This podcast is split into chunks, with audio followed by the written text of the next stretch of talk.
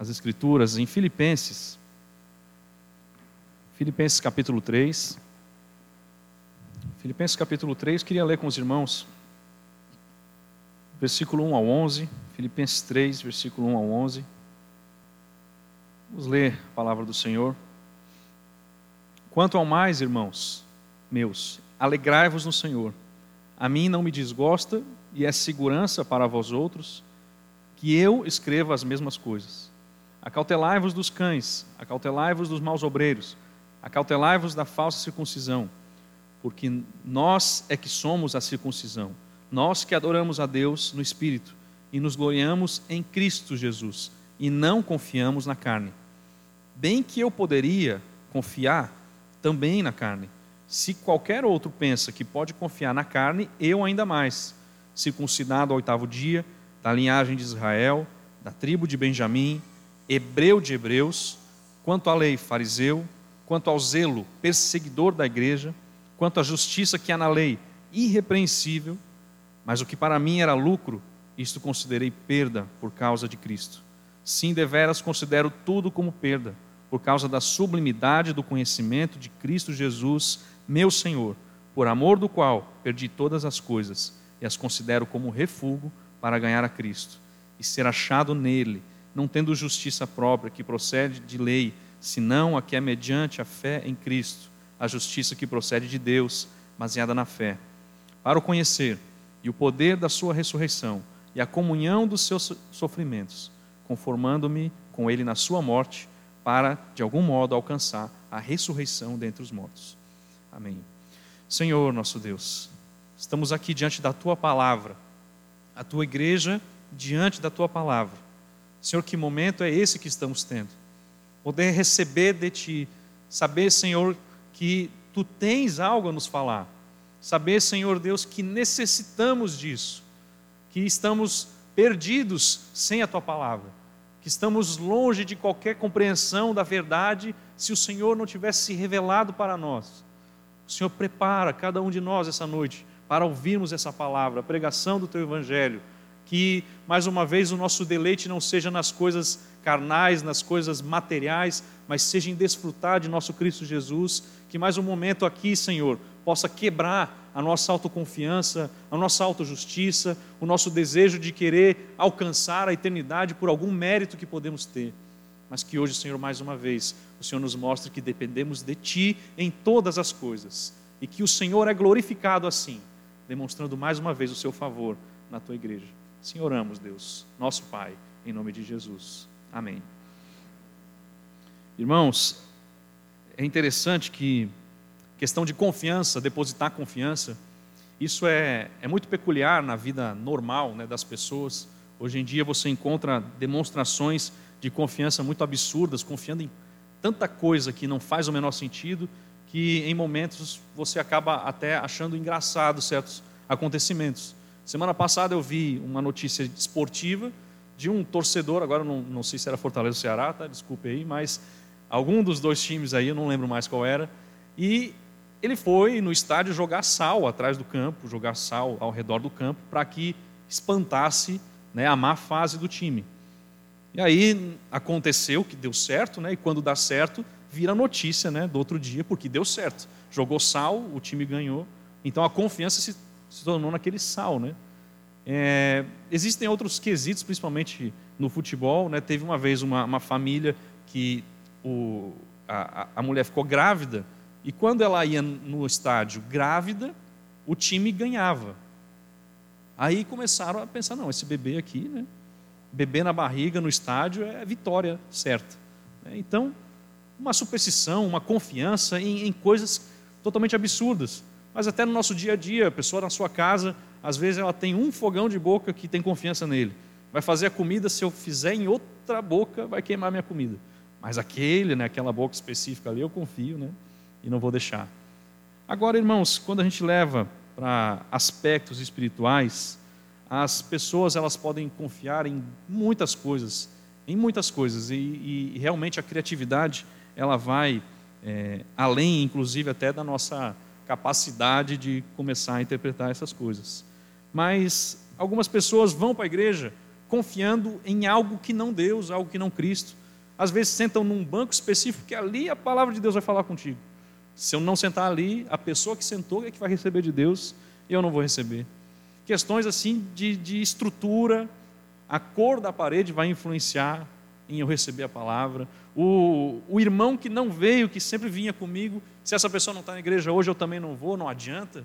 Né? Uma dependência, inclusive, no, na, na amizade, uma, uma questão de confiança de se hoje eu não tiver com a, a Bíblia que eu sempre levei, vou ter que pegar outra Bíblia, não vou conseguir hoje entender a palavra de Deus, umas questões perigosas que você percebe, mas o apegar-se, o confiar em alguma coisa, ou em si mesmo, ou no seu histórico, é uma questão que sempre vai acontecer.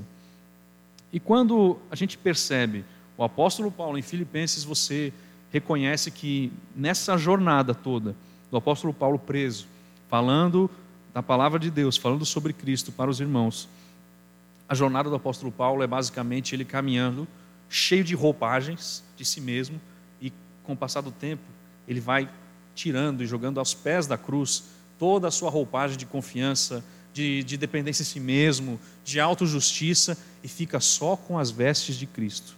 O apóstolo Paulo faz isso. Ele recusa aceitar qualquer tipo de confiança que não seja em Cristo Jesus. Olha para Filipenses, você tem dificuldade de encontrar um versículo que não tem o nome Cristo ou Jesus. E ele afirma isso constantemente. Ele percebe que uma confiança qualquer que seja, que não esteja embasada em Cristo Jesus, é uma tolice, é uma loucura. É impossível alguém confiar em qualquer outra coisa e se tornar salvo diante do Senhor. E aqui a gente clama a Deus mais uma vez que o nosso coração hoje seja tomado pela confiança em Jesus Cristo. Que hoje aconteça isso. Que hoje o nosso coração seja transformado a ponto de toda a nossa confiança ser depositada simplesmente no nosso Cristo Jesus. E aqui ela jamais será abalada. É incrível como em 2 Coríntios 3,4 diz: é por intermédio de Cristo, intermédio de Cristo, que temos tal confiança em Deus. Não que por nós mesmos sejamos capazes de pensar alguma coisa, como se partisse de nós. Pelo contrário, a nossa suficiência vem de Deus. Aqui, irmãos, é uma lacuna que o ímpio jamais conseguirá avançar e passar. A suficiência vem de Deus. A confiança que tem em Deus é por causa de Cristo Jesus. E a nossa caminhada cristã é dessa forma. Então, nesse texto de Filipenses, capítulo 3, esse trecho aqui é uma autobiografia do apóstolo Paulo, e ele está mostrando essa autobiografia de uma maneira curiosa, porque ela serve como uma auditoria. Ele faz uma autobiografia e, ao mesmo tempo, uma auditoria. E ele, ele analisa os históricos de riquezas, de questões morais que ele tinha, de glórias da carne, e ele percebe que está falido quanto a elas. Ele faz o histórico de como ele viveu até chegar Cristo Jesus, e ele percebe que esse histórico não poderia lhe dar nada. Então, se alguém pudesse se apoiar, confiar no que era pelo seu nascimento, o apóstolo Paulo poderia muito mais. E aqui ele começa a fazer essa listagem aqui, né? Ele pode, ele nos afirma aqui no versículo 4 de Filipenses 3, bem que eu poderia confiar também na carne. Se qualquer outro pensa que pode confiar na carne, eu ainda mais. E ele mostra isso. A demonstração do apóstolo Paulo de um zelo religioso, ele poderia se gloriar com a maior ousadia possível. Em todos esses aspectos, ele era superior aos seus ouvintes. E as questões aqui são detalhadas por ele. Nós sabemos que uma coisa fácil, ou pelo menos deveria ser fácil, é alguém que não tem nada que se orgulhar, ela realmente não se orgulhe de nada. A pessoa, às vezes, não tem o que se orgulhar e às vezes ainda tenta se orgulhar por uma coisa que nem é passível de se orgulhar. Infelizmente, hoje você encontra nas igrejas um costume, uma prática, inclusive muito, muito ruim, muito estranha, de pessoas que se denominam alguma coisa, pastor ou alguma coisa, e colocam um ex algo. Né? Então ela não tem por que se gloriar disso, mas ela coloca isso. Então, um ex-bruxo, né? um ex-satanista, uma ex-paquita, umas coisas esquisitas. Mas você vê isso sendo sempre colocado ex alguma coisa. Né? Eis alguma coisa. É engraçado que, inclusive, esse fenômeno ele não existe no ambiente secular. Você não vai para um consultório de uma psicóloga e vai estar lá, né, doutora Andréia, ex-paciente do hospital psiquiátrico. Você não encontra isso. Né? Ou você pegar um, um cartãozinho de um taxista, né, um, não vou citar o nome dos taxistas aqui, né, mas é, táxi do Romário, não tem nenhum Romário taxista aqui, né? Táxi do Romário, ex-alcoólatra, né? três vezes carteira suspensa, 12 acidentes de trânsito, 70 multas. Ande conosco né, e tenha segurança para você e para sua família. Ninguém faz isso, né? não, não, não, não, se encontra isso no aspecto né, é, da, da, do trabalho, de qualquer outra coisa.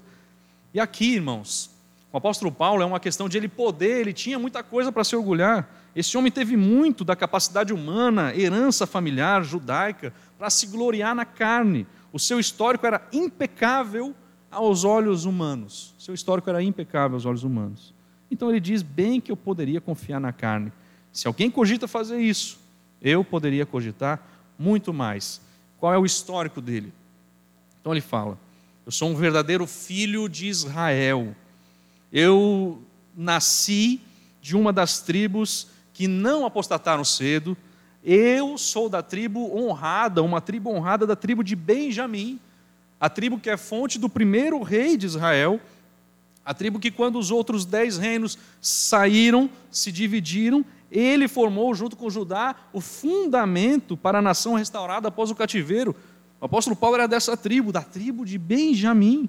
Os apóstolos, é, é, o apóstolo Paulo, ele consegue, inclusive, percorrer a sua árvore genealógica. Isso era muito difícil, porque depois do cativeiro babilônio, perderam-se muitos registros mas ele ali é de uma elite, de uma família elite, de uma tribo muito importante.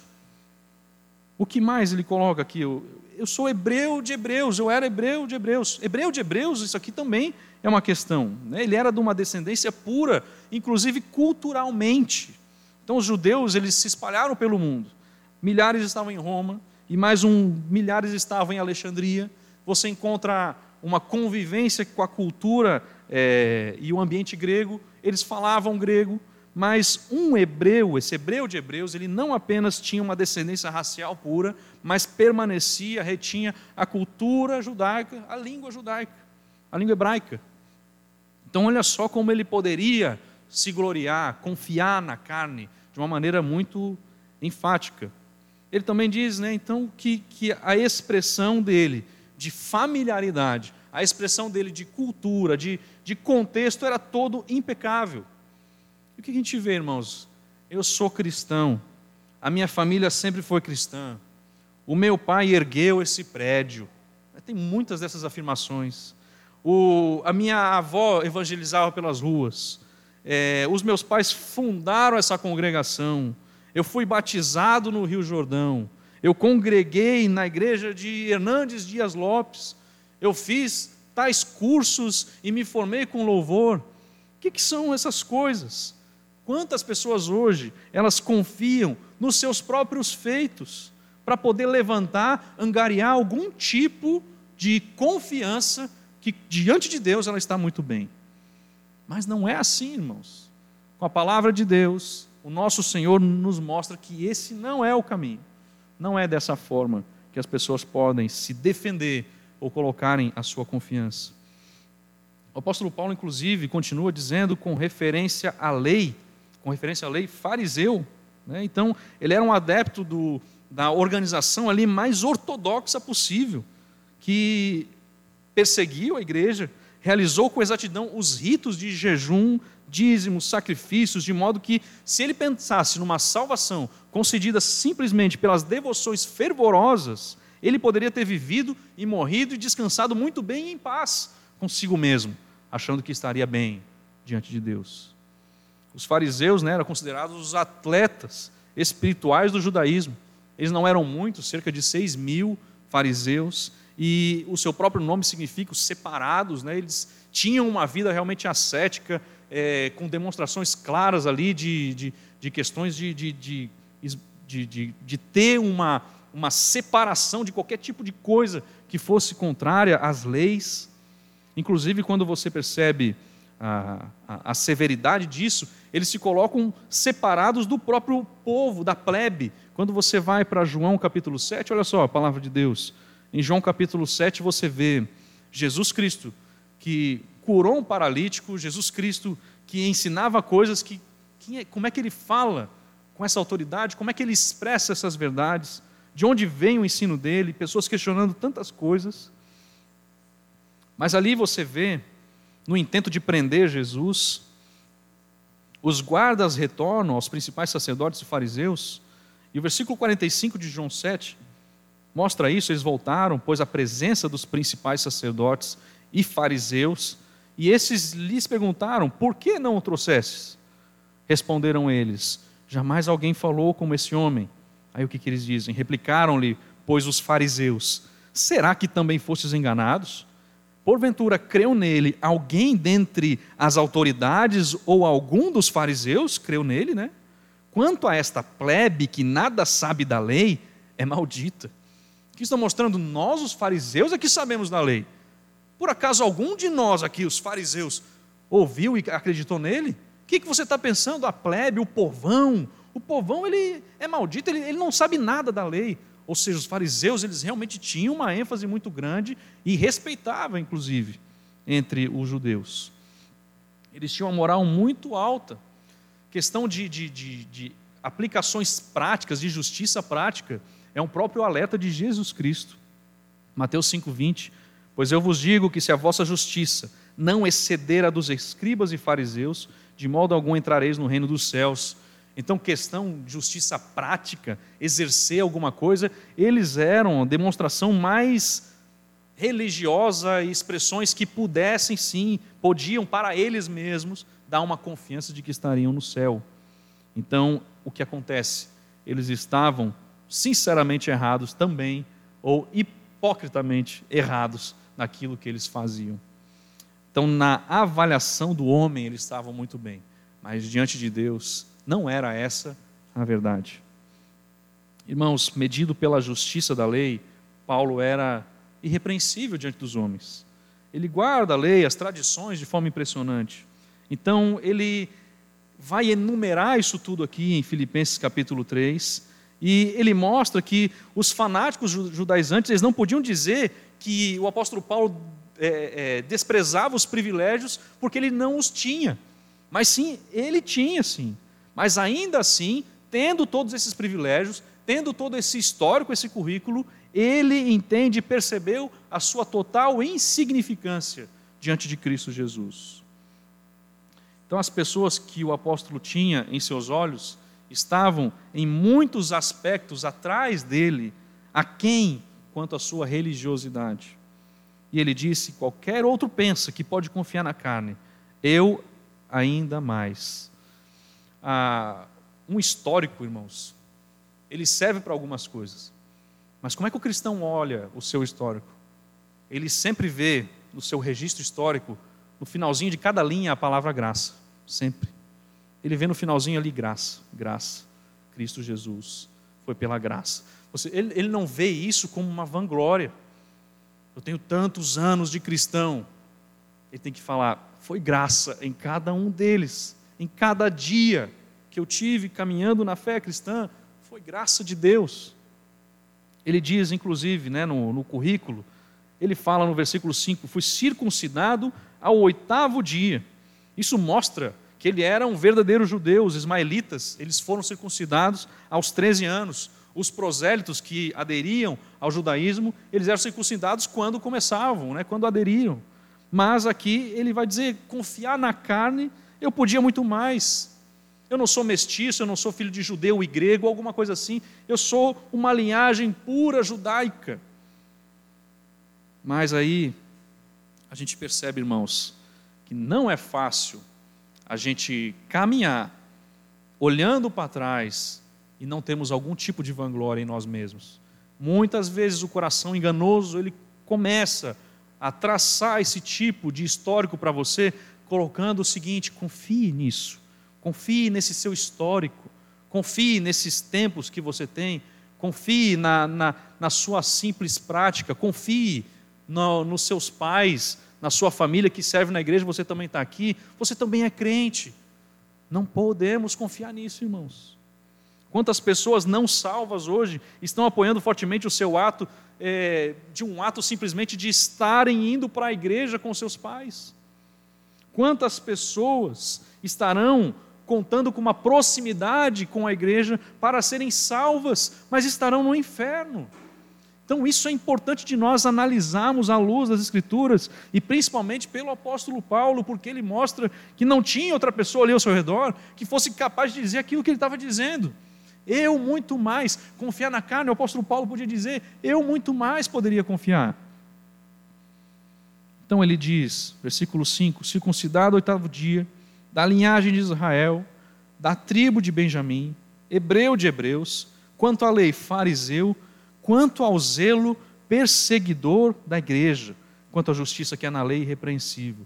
Para um judeu, o zelo era uma das maiores qualidades na vida religiosa.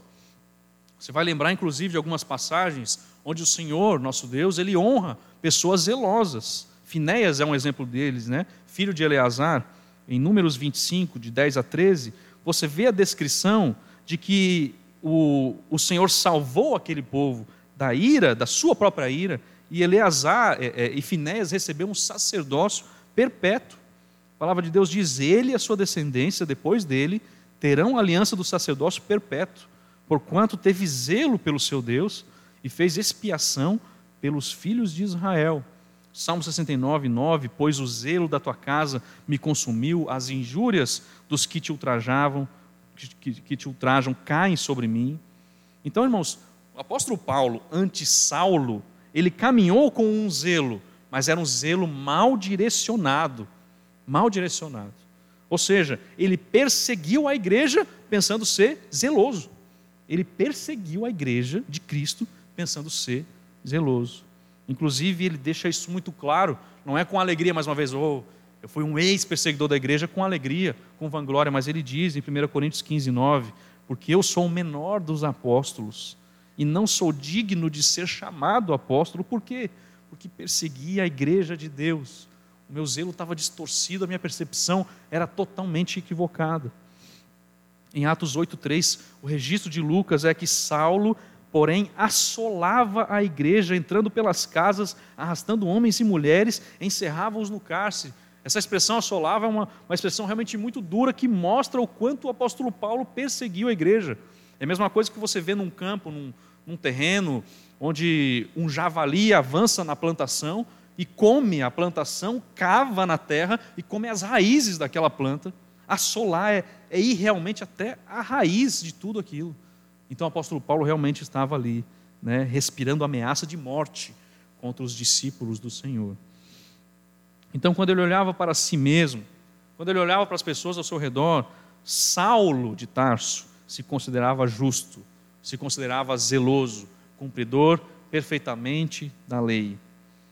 Qual é o pedigree, então? Qual é o pedigree espiritual do apóstolo, apóstolo Paulo? anti-Saulo. Ritual correto, circuncidado ao oitavo dia. Raça correta, israelita. Família correta, tribo de Benjamim.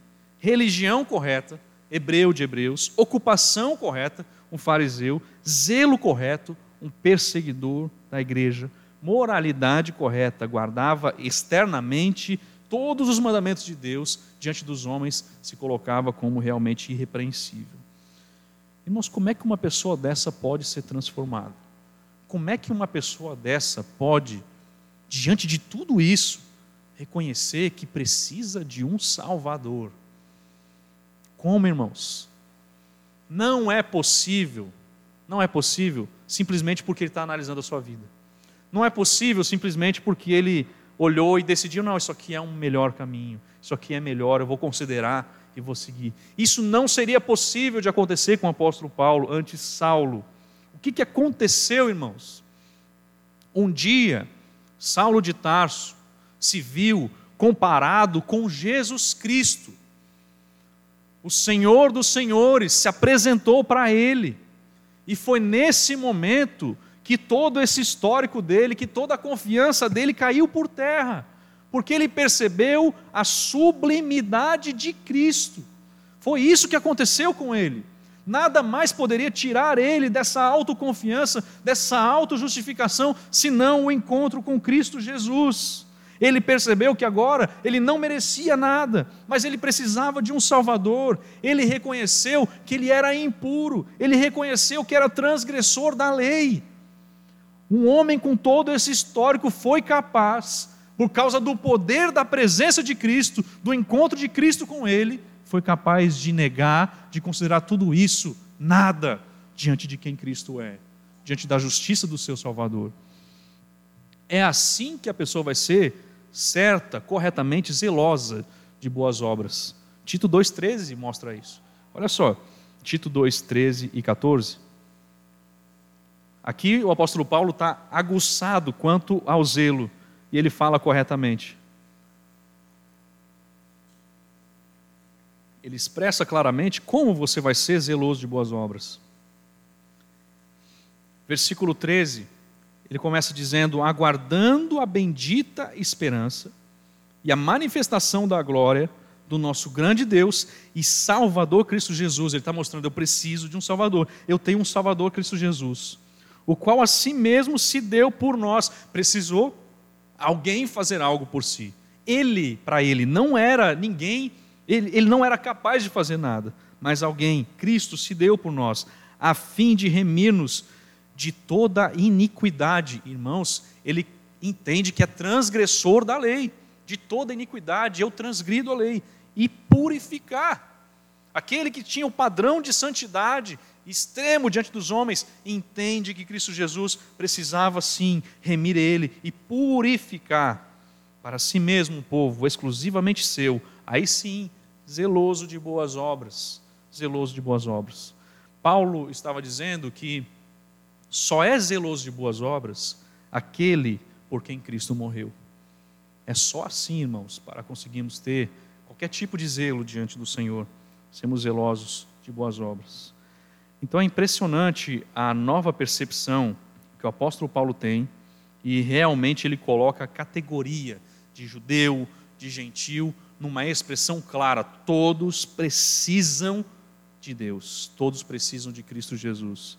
Um texto que geralmente é colocado paralelo a Filipenses 3, é, diante das expressões que o apóstolo Paulo coloca, é Romanos capítulo 3. Romanos capítulo 3.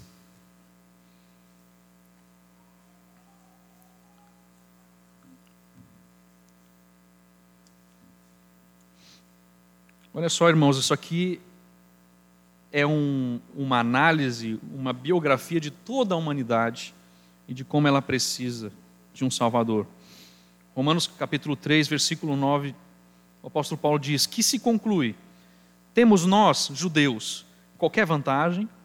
Não, de forma nenhuma, pois já temos demonstrado que todos, tanto judeus como gregos, estão debaixo do pecado. Como está escrito, ele cita o Salmo 14: Não há um justo nenhum sequer, não há quem entenda, não há quem busque a Deus, todos se extraviaram e a uma se fizeram inúteis. Olha aí, cadê a biografia do apóstolo Paulo? Ele percebe isso, inúteis. Não há quem faça o bem, não há nenhum sequer. A garganta deles é sepulcro aberto, com a língua urdem, engano, veneno de víbora está nos seus lábios. A boca eles a têm cheia de maldição e de amargura. São os seus pés velozes para guardar a lei? Não, velozes para derramar sangue. Nos seus caminhos há destruição e miséria. Desconheceram o caminho da paz. Não há temor de Deus diante dos seus olhos. Ora, sabemos que tudo o que a lei diz, aos que vivem na lei, o diz para quê? Para que se cale toda a boca e todo mundo seja culpável perante Deus visto que ninguém será justificado diante dele por obras da lei, em razão de que, pela lei, vem o pleno conhecimento do pecado. Mas agora, sem lei, se manifestou a justiça de Deus. Olha só onde ele está se baseando. Testemunhada pela lei e pelos profetas. Justiça de Deus mediante a fé em Cristo Jesus, para todos e sobre todos os que creem, porque não há distinção pois todos pecaram e carecem da glória de Deus, sendo justificados gratuitamente por sua graça, mediante a redenção que há em Cristo Jesus. Se você hoje quer ir para a eternidade, você precisa dessa justiça, que não vem de você. você pode até se achar bom, você pode até se achar uma pessoa consideravelmente justa diante dos homens, mas diante de Deus você está culpado até que a justiça de Cristo pare sobre você.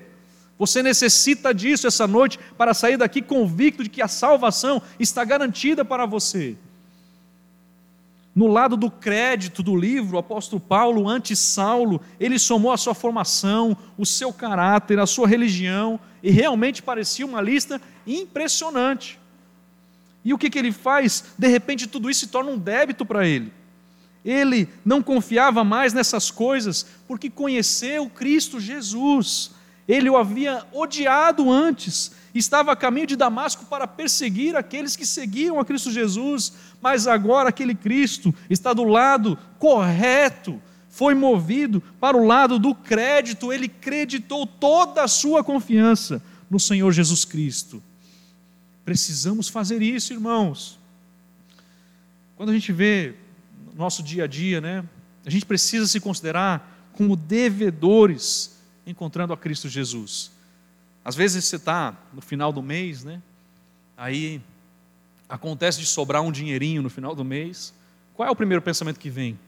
Qual foi o boleto que eu não paguei? Né? Qual foi o boleto que eu deixei de pagar? Por quê? Porque a pessoa se sente sempre uma devedora, né?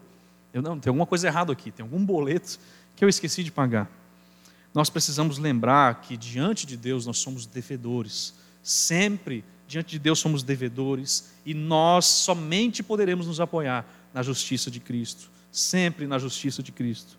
Então, Efésios 2, 8, versículo 8 e 9, porque pela graça sois salvos mediante a fé, isso não vem de vós, é dom de Deus, não de obras, para que ninguém se glorie. O nosso nascimento, a nossa condução diante de Deus, não vem de nenhuma vontade da carne, não poderia ser produzida por ninguém, por nenhuma pessoa, mas vem de Deus, João 1, 12, 13. Todos quanto receberam, deu-lhes o poder de serem feitos filhos de Deus, a saber, aos que creem do seu nome, os quais não nasceram do sangue, nem da vontade da carne, nem da vontade do homem, mas de Deus. Irmãos, esse é um cuidado do Senhor para o seu povo constante. Qual é o cuidado do Senhor? Povo não se gloriar em si mesmo. Quando o povo está pensando em se gloriar, se é o povo de Deus, se são aqueles que ouvem a palavra de Deus, de alguma maneira o Senhor vai te alcançar para mostrar: olha, olha para a justiça de meu filho, olhe para Cristo Jesus, não se vanglorie em si mesmo, não pense assim. Isso foi inclusive o que aconteceu com o povo que estava atravessando o Jordão, estava entrando na terra prometida. Você encontra em Israel o povo sendo instruído para tomar a posse da terra, e no capítulo 9 de Deuteronômio, você vai ver que as instruções maiores de Deus foram baseadas nisso. As maiores instruções de Deus para entrar na terra era a seguinte: vocês irão entrar na terra prometida, mas isso não é mérito de vocês.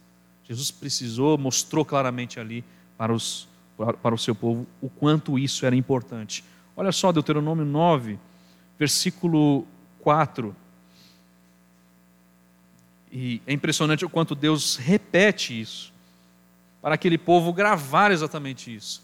É necessário repetir essas coisas. Quando, pois, o Senhor teu Deus, versículo 4 de Deuteronômio 9, quando, pois, o Senhor teu Deus os tiver lançado de diante de ti, não digas no teu coração, por causa da minha justiça é que o Senhor me trouxe a esta terra para possuir. Porque pela maldade dessas gerações é que o Senhor as lança diante de ti. Não é por causa da tua justiça, nem pela retitude do teu coração que entras a possuir a sua terra, mas pela maldade dessas nações, o Senhor teu Deus as lança diante de ti. E para confirmar a palavra que o Senhor teu Deus jurou a teus pais, Abraão, Isaque e Jacó. Versículo 6. Sabe, pois, mais uma vez, que não é por causa da tua justiça que o Senhor teu Deus te dá esta boa terra para possuí-la, pois tu és povo de dura serviço. Lembrai-vos e não vos esqueçais de que muito provocastes a ira o Senhor, vosso Deus, no deserto, desde o dia em que saístes do Egito, até que chegastes a este lugar. Rebeldes fostes contra o Senhor. Irmãos, como é que a gente analisa o nosso passado? Mais uma vez, se não se a gente olhar para o nosso histórico, pensar nos seus piores dias como cristão, você vai lembrar daquilo que o Senhor falou para o povo quando estava entrando na terra. Não é pela minha justiça. Não tem como ser pela minha justiça eu alcançar a terra prometida. Não tem como, pela minha própria justiça, eu ser capaz e ser digno de poder passar a eternidade com Cristo Jesus. Nunca será pela nossa própria justiça. É interessante que com pessoas você consegue barganhar, com pessoas você pode dar um jeitinho, você pode tentar bajular, você pode tentar dar um suborno, mas o nosso Deus não é passível dessas coisas. O versículo 17 do capítulo 10, Deus diz ainda em Deuteronômio: Pois o Senhor vosso Deus é o Deus dos deuses, o Senhor dos senhores, o Deus grande, poderoso e temível, que não faz acepção de pessoas, nem aceita suborno. O não fazer acepção de pessoas aqui vem junto com a expressão de não aceitar suborno, por quê? Você não pode negociar com Deus, colocar qualquer tipo de coisa que mostre a sua capacidade, o seu poder, a sua tendência de querer barganhar alguma coisa com Deus. Você não vai conseguir. O Senhor, vosso Deus, não faz acepção de pessoas, nem aceita suborno. Então, Paulo, o apóstolo Paulo, perdeu algumas coisas, é claro, mas ele ganhou muito mais do que perdeu. Porque em Cristo estão escondidos, a palavra de Deus diz, todos os tesouros da sabedoria e do conhecimento. Colossenses 2,3. Irmãos, isso é que é apresentado para a gente, inclusive nos exemplos negativos de pessoas que não confiaram em Deus. Vocês lembram da mulher de Ló? Ela não estava disposta a contar o seu ganho como perda, e ela perdeu tudo. Ela ignorou o aviso angelical, Gênesis 19, 17: fuja para a sua vida, não olhe para trás e não fique em nenhum lugar do vale. Em vez de obedecer este aviso claro, o que ela fez? Ela olhou para trás e se tornou uma estátua de sal. E o próprio Jesus fala sobre isso da seguinte maneira, em Lucas 17, 32 e 33.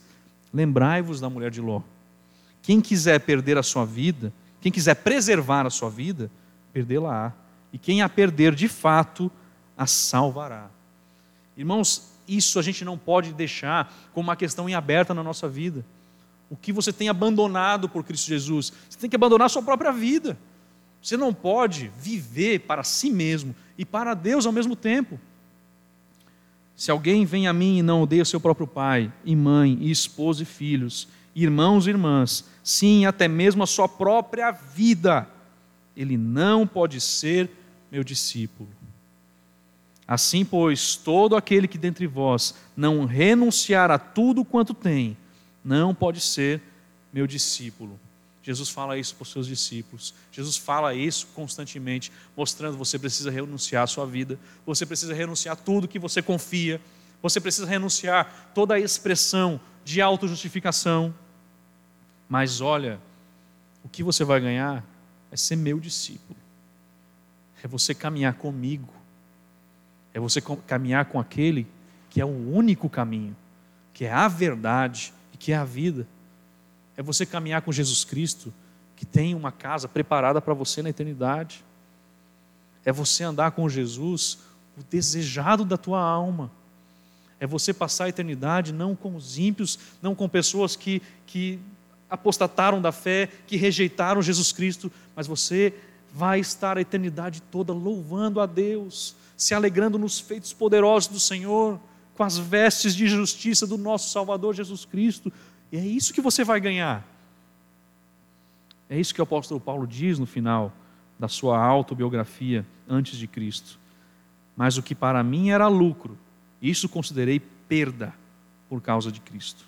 Sim, deveras considero tudo como perda, por causa da sublimidade do conhecimento de Cristo Jesus, meu Senhor por amor do qual perdi todas as coisas e as considero como refúgio para ganhar a Cristo.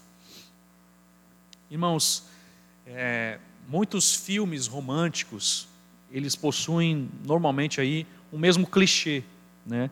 Então, onde a moça está num ambiente muito cansativo, num ambiente muito frustrante, muito monótono, aí vem um moço e vai resgatar ela né, dessa monotonia e oferece uma aventura para ela, e os dois aparentemente ali se amam e em pouco tempo resolvem abandonar tudo em nome do amor.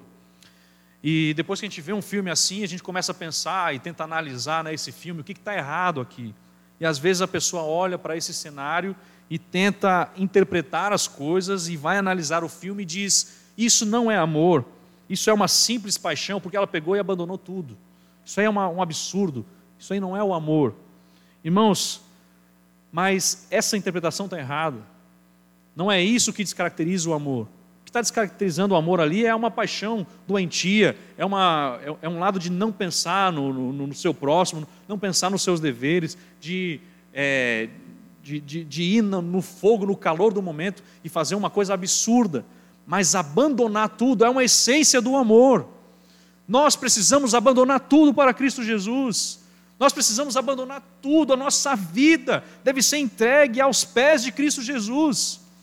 Não existe uma descrição tão bela quanto essa. Abandone tudo. Deixe tudo. Quando você encontra Cristo Jesus, é como alguém que encontra um tesouro no campo, ele, ele vende tudo o que tem e adquire ele. Ele se entrega aos pés da cruz de Cristo, ele se alegra em Jesus Cristo, ele quer passar a eternidade com Jesus Cristo, ele não quer mais nada além de Cristo Jesus.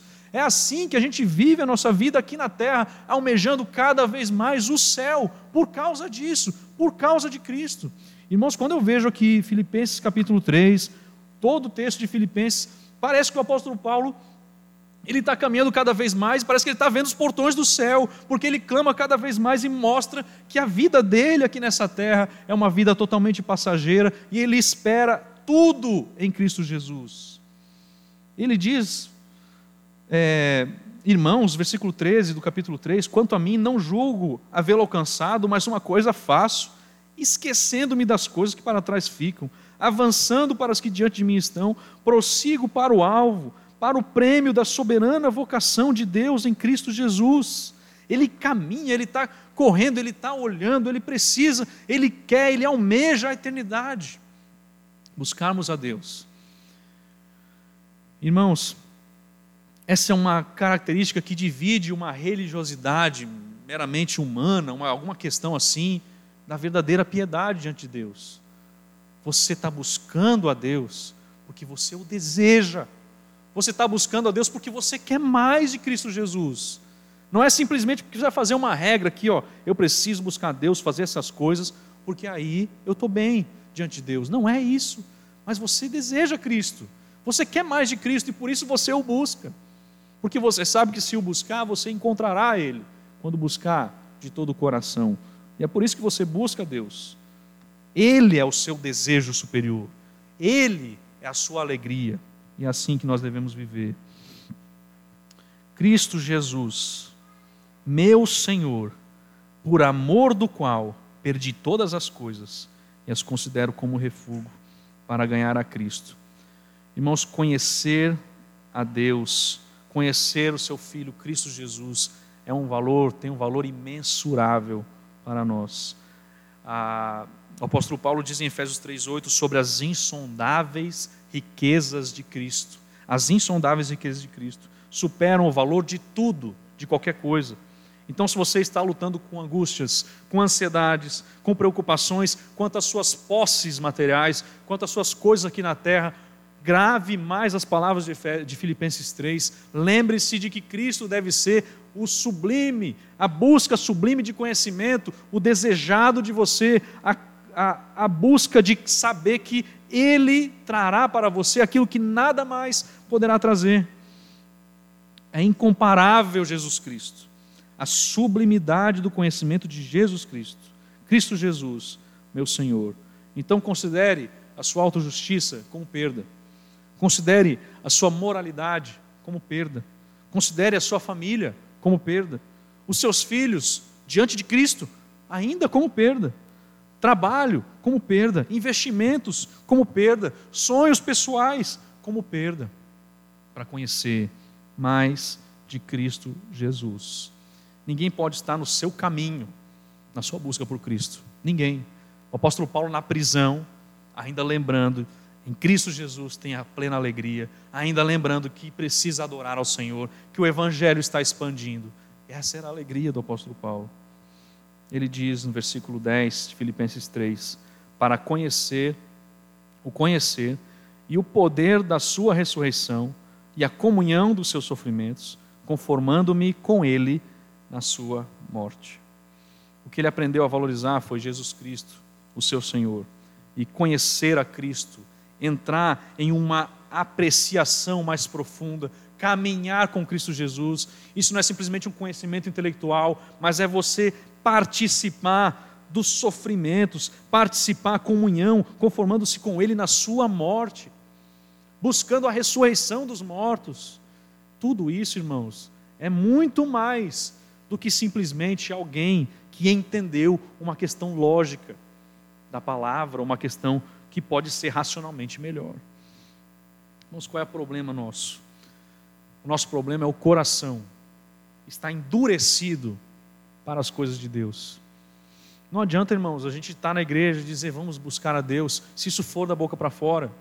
Não adianta a gente ler a palavra de Deus sem que a sua, a sua busca seja encontrar mais do Senhor nas Escrituras, você simplesmente ler, olhar para isso simplesmente como um ato que não tem nenhuma significância. Mas, irmãos, existe um momento que o coração pode estar tão endurecido que é necessário uma mostra, um vislumbre de Cristo Jesus para poder tirar essa dureza do seu coração e quem sabe seja isso essa noite. Que Cristo se revele para você, que a demonstração da beleza de Cristo Jesus seja como um desfibrilador na sua vida. Afasta, choque e mexa com você, faça seu coração bombar novamente bombear sangue para dar vida a você. Que a vida flua da plenitude de Cristo Jesus em toda a sua apreciação na igreja. Irmãos, precisamos disso. O Senhor nos conhece e nós o conhecemos, nós vivemos para buscar mais a Ele. Jesus diz em João 10, 14: Eu sou o bom pastor, conheço as minhas ovelhas e elas me conhecem a mim. Em João 17,3, ele definiu a vida eterna como conhecê-lo. A vida eterna é essa: que te conheçam a ti, o único Deus verdadeiro, e a Jesus Cristo a quem enviaste. Aos Coríntios, Paulo escreve: Porque Deus que disse, das trevas resplandecerá a luz, Ele mesmo resplandeceu em nosso coração, para a iluminação do conhecimento da glória de Deus na face de Jesus Cristo. Efésios 1,17, ele orou para que o Deus de nosso Senhor Jesus Cristo, o Pai da glória, vos conceda espírito de sabedoria e de revelação no pleno conhecimento dele. Na primeira epístola de João, ele diz, o apóstolo João, também sabemos que o Filho de Deus é vindo e nos tem dado entendimento para reconhecermos o verdadeiro. E estamos no verdadeiro em seu Filho Jesus Cristo. Esse é o verdadeiro Deus e a vida eterna. Irmãos, a palavra de Deus, ela mostra que conhecer a Cristo Jesus, que se debruçar aos pés de Jesus, essa é a sua vida eterna, essa é a minha vida eterna. Como podemos colocar a nossa confiança em outra coisa? Jeremias 9, 24. Mas o que se gloriar, glorie-se nisto, em me conhecer e saber que eu sou o Senhor. Irmãos, a igreja precisa disso, precisa mais disso conhecer, buscar a Deus. Eu quero conhecer mais do Senhor. Eu quero juntar minha família e buscar a Deus, porque eu sei que o Senhor se revelará, revelará para mim. O Senhor está aqui esperando isso de mim. Então, as coisas que o apóstolo Paulo costumava considerar as mais preciosas, ele a considera como refúgio, esterco. É uma linguagem forte, mas ele abdica de tudo isso. Ele não vê isso como nenhuma vantagem, quando ele percebe Cristo Jesus. Então ele diz: para ganhar a Cristo Jesus. Irmãos, a apropriação pessoal do nosso Cristo. Fale isso para si mesmo. Eu quero ganhar Cristo Jesus.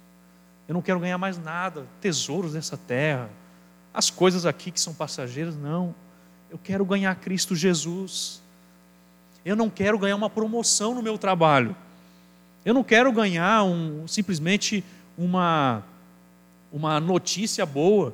Eu não quero ganhar simplesmente a conclusão de uma faculdade.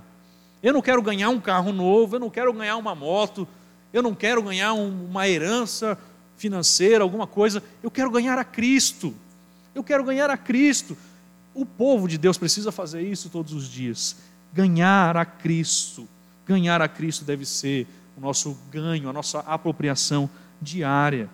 E é isso que o apóstolo Paulo faz. Então a verdade encorajadora é que quando não temos nada além de Cristo, nós descobrimos que Cristo é tudo o que sempre precisávamos. E assim a igreja espera mais de seu Cristo. Irmãos, Spurgeon, quando William Carey estava prestes a morrer, ele escreve, né, dizendo que William Carey ele ordenou que tivesse uma frase e um versículo na sua lápide. E o versículo era esse, Salmo 143, 2. Aos olhos do Senhor, nenhum homem vivo é justo. Esse era o versículo. E a frase que ele pediu para escrever na sua lápide foi: Um verme culpado, fraco e indefeso. Nos braços bondosos de Cristo eu caio. Ele é minha força, minha justiça, meu Jesus e meu tudo. Que assim seja para a gente também, irmãos. Temos isso gravado para nós. Ele é o nosso Jesus, ele é o nosso tudo. Ganhar a Cristo é ganhar todas as coisas. Amém? Vamos orar mais uma vez. Senhor, nosso Deus. Senhor, não podemos moldar as coisas espirituais da nossa maneira. Não podemos barganhar contigo, Senhor. Não podemos bajular o Senhor com qualquer tipo de coisa. Senhor, nós só chegamos a Ti porque reconhecemos que Cristo é suficiente, Pai. Senhor, nosso Deus, o Teu Filho é suficiente para nós. O Teu Filho nos resgatou. O Teu Filho nos deu novas vestes. O Teu Filho nos deu o louvor que hoje te entregamos. O Teu Filho nos deu a capacidade de te adorarmos em Tua beleza o teu filho nos deu a esperança da glória. Senhor, o teu filho nos deu tudo e nós só queremos ele. Que a tua igreja clame cada vez mais por Cristo Jesus. Senhor, esse nome é sublime. Esse nome é maravilhoso, o nome de teu filho Jesus, ao qual o Senhor o exaltou sobremaneira. Nós queremos exaltá-lo todos os dias de nossa vida. Nós queremos exaltar o nome de Cristo Jesus por toda a eternidade, com todos os santos que o Senhor arrebanhou para ti. Senhor, queremos louvar a Ti simplesmente pelo fato de que Tu és digno de ser adorado, de ser louvado. Nós queremos Cristo Jesus, não por aquilo que receberemos dele, mas porque Ele é tudo para nós. Seja assim, Senhor, na Tua igreja. Nós louvamos o Teu nome dos intermédios, pelos intermédios de Cristo Jesus, pelo poder da cruz de Cristo e da intercessão de nosso Cristo, constantemente. Amém. Amém.